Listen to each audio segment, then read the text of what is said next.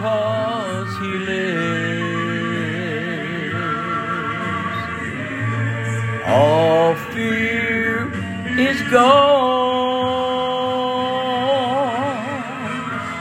because I know, I really know he holds,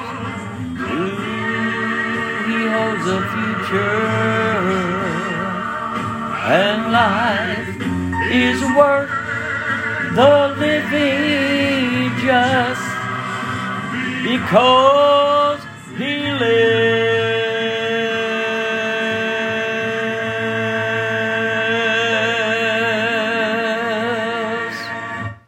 He lives. Because he lives, I can face tomorrow.